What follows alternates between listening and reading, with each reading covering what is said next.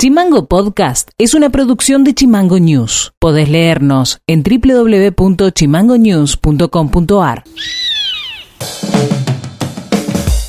Hola, ¿cómo están? Este es el resumen informativo de este miércoles 9 de junio. Y estas son las tres más de Tierra del Fuego realizó la primera reunión de la Comisión de Análisis y Selección de Postulantes para acceder a los créditos del Procrear. La comisión está integrada de acuerdo a lo que establece el decreto por representantes del Consejo Deliberante y de agrupaciones y asociaciones con interés en procesos y mecanismos de distribución de tierras y viviendas y busca ofrecer transparencia a lo largo de todo el procedimiento establecido y cumpliendo la normativa vigente. Del encuentro participaron las concejalas Laura Ávila y Mariana Oviedo, los concejales Javier Branca y Juan Manuel Romano y por los fueguinos autoconvocados el señor Seco Gómez, Camila González de la agrupación Fueguinos Sin Respuestas y Gonzalo Zárate, vicepresidente de la Comisión Municipal de Discapacidad. En esta etapa son 65 viviendas las que se entregarán, quedando un remanente de algo más de 300 casas para la próxima etapa de inscripción, según informó la municipalidad.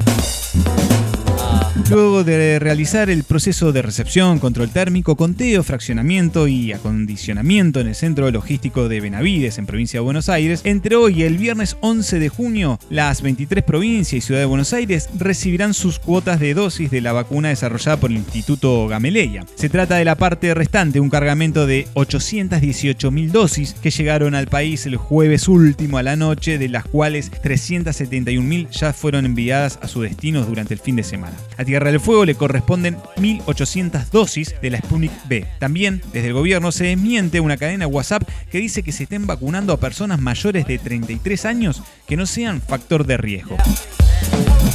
La construcción de las 55 viviendas en Tolwyn entran en su etapa final. Así lo informó la presidenta del Instituto Provincial de Vivienda y Hábitat, Leticia Hernández, quien indicó que tras mejorar las condiciones invernales, las 55 viviendas estarán listas para ser finalizadas. En este sentido, la funcionaria detalló que solo resta concluir la red de gas de 60 metros lineales de conexión troncal en un trabajo que se desarrollará de manera conjunta con la empresa Camusi.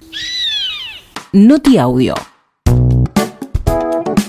El informe difundido ayer por el Ministerio de Salud indica que durante la última semana hubo otro descenso en el número de casos de COVID-19 en Tierra del Fuego. El dato se conoce a días que la nación y la provincia deban analizar si se deben establecer o no nuevas restricciones en el marco de la pandemia. La ministra de Salud de la provincia, Judith Tigiglio, esto decía sobre el presente epidemiológico fueguino.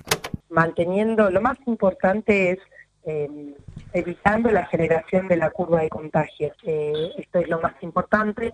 Eh, luego, el número de casos sí podemos observar que en Ushuaia tiende a, disminuir, en Río Grande siguen manteniéndose estables, pero en la ciudad de Torwin también, pero lo más importante es que la curva de velocidad de contagio no sea acelerado. Debemos esperar, como siempre, el presidente se reunirá con los gobernadores, nosotros nos reuniremos de manera presencial, eh, pero nuestra propuesta es eh, seguir de la misma manera, recordando que estamos usando la segunda ola, repito, y que es importante extremar el cuidado de los protocolos y no reunirnos, no, no realizar reuniones eh, sociales.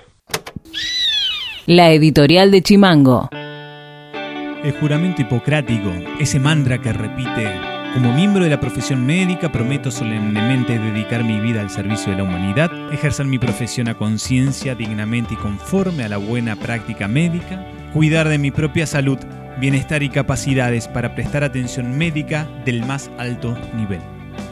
Vaya si no se cumple a cada minuto desde que se presentó esta pandemia en el mundo.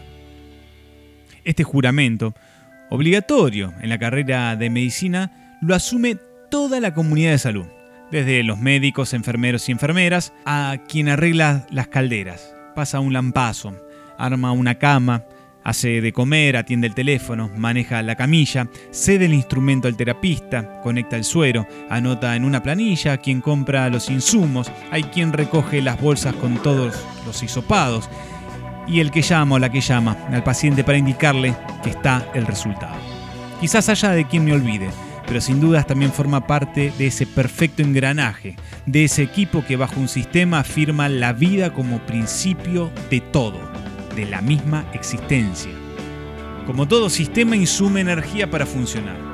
y hablamos de seres humanos, por lo que decimos que esa energía es la mental y la física, es una energía emocional. Hay otras también, pero de esas se la dejamos a la física cuántica.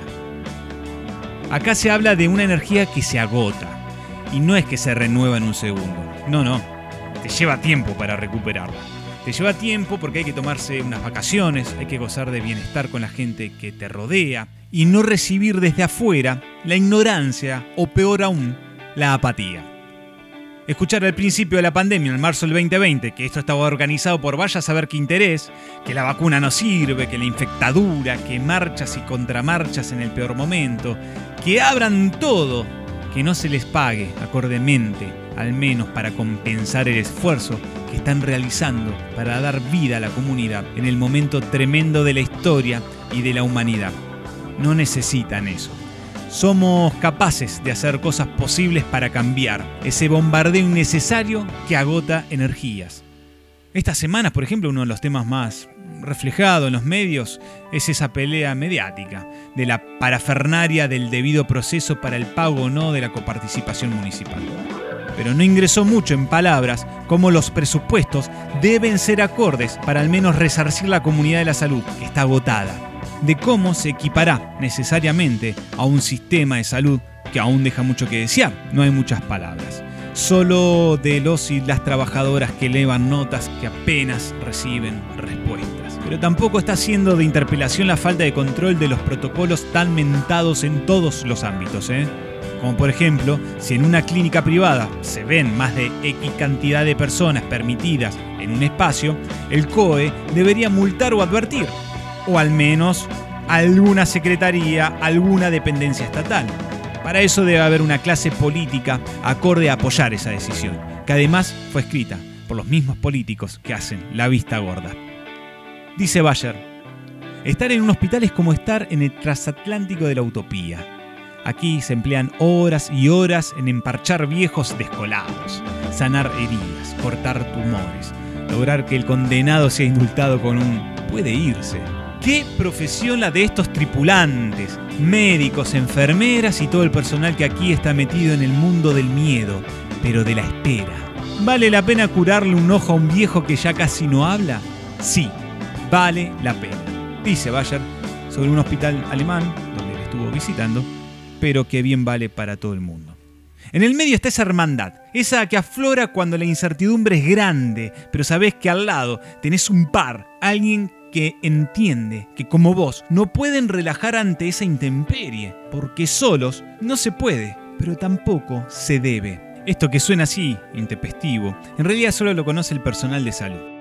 Para no olvidar los principios de esta nueva época naciente, es necesario reorganizarnos como comunidad para nuevamente dar aliento al personal de salud, que ya está cansado en el trajinar de la pandemia y las pavadas que se escuchan a diario. Entonces, desde las diferentes organizaciones, sindicatos, iglesias, asociaciones deportivas, cooperativas, centros de estudiantes, radios, etc. De ahí lo que surja y hacer algo, ceder un par de horas para brindarles algo. Un aplauso, unas tortas fritas, una guitarreada con los mariachis, nombremos una plaza, una calle como Gracias por la Esperanza y así, hasta donde nos dé la imaginación. Escuchar sus vivencias de compañeras, compañeros de salud estremece los músculos de los brazos y contenidas las ganas por esto de la distancia social. Quisiera darles un abrazo profundo. A ustedes, a quienes están arriba de esta canoa con un remo, gracias. Por haber entendido que sin unidad en la tripulación no hay vida posible. Gracias. Por superar el miedo que cualquiera tiene ante este virus que no se ve y dedicarle un esfuerzo incalculable. Gracias a ustedes por seguirla, a pesar de que se les fueron compañeras y compañeros en el medio de la atención de pacientes. Gracias. A ustedes, el personal de salud, por enseñar que la comunidad salva la comunidad, cosa que ningún mercado lo va a hacer. Gracias enorme. Siento que se los debo decir, aunque sea eso, decirlo. Gracias.